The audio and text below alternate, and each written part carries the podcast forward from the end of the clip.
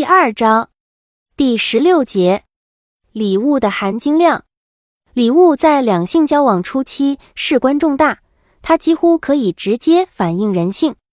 就一般情况而言，礼物是男人们拿来作为大献殷勤的道具来使用的，可以说是对男人抛出的山盟海誓所做的一个漂亮的补充说明。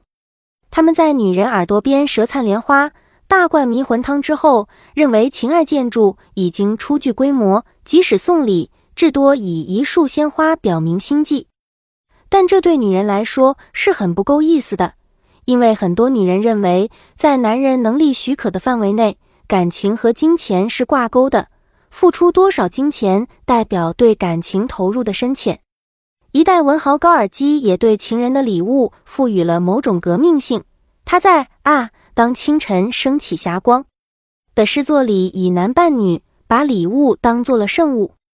我赠给他的第一件礼物是一捧家乡的泥土，希望亲爱的人儿记住他在哪儿出生，又在哪儿和我结为夫妇。我赠他的第二件礼物是一块束腰的红绸布，我是怎样拥抱他勇士般的胸脯。我的第三件礼物是一根雪白的天鹅翎毛。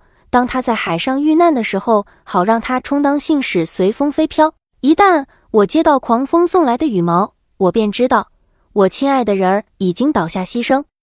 琼瑶时代的女性为了表现自己的气质，会认为这种礼物里轻情意重，接受者的心情想来是极其沉重的。女人都是物质主义者，这几乎没有什么疑问。一束鲜花能说明什么？即使在情人节，十几块钱一朵的红玫瑰也未必能使他们心花怒放。他们在男人用语言垒成的高台上观望着，等待比誓言更具说服力的物质证据出现。这就是说，除了加大礼物的含金量外，没有别的捷径了。钱财是不会嫌多的，铂金项链好像才可以证明你的赤胆忠心，即使女方腰缠万贯也是如此。在这个问题上，女人从来就不会说出口，为避免庸俗的嫌疑，她们都异口同声地指出自己好喜欢这束花呀。因而，献花是个序幕，项链却是压轴戏。但男人们要显出不经意的样子，让女人有时间从容掩饰自己的惊喜。以前女人的经济能力较差，所以女人回赠给男人的礼物都是属于精神鼓励性质的小玩意儿。现在就不同了，女性往往比男方出手还大方，可能也是因为现代女性赚钱能力比男人还强。我习惯时常给男友买礼物，常常是他想不到的时候买到一些很用心的小礼物，这很能体现一个人对另一个人的 care。哪怕订一件羊绒衫，或者亲手做一顿法国大餐，都会给他带来意外的惊喜。很多内地的女孩子没有送男孩子礼物的意识，反而总要求男人送他们礼物。我觉得这个心态本身就很有问题。毕业以来，几乎每个月我都遭到红帖子的袭击。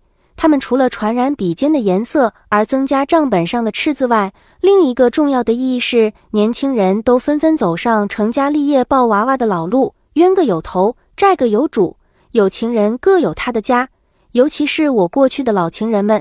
他们一个个都远走高飞，婚嫁迭起，喜事频传。每天打开报纸，看到一排排鲜红的结婚启事，我就先要心惊肉跳。偶尔启事上没有使我牵肠挂肚的芳名，我就笑逐颜开，宛如巨石落地，自谓公道尚在人间。同时也深叹报社广告部诸公之待我不可谓不厚矣。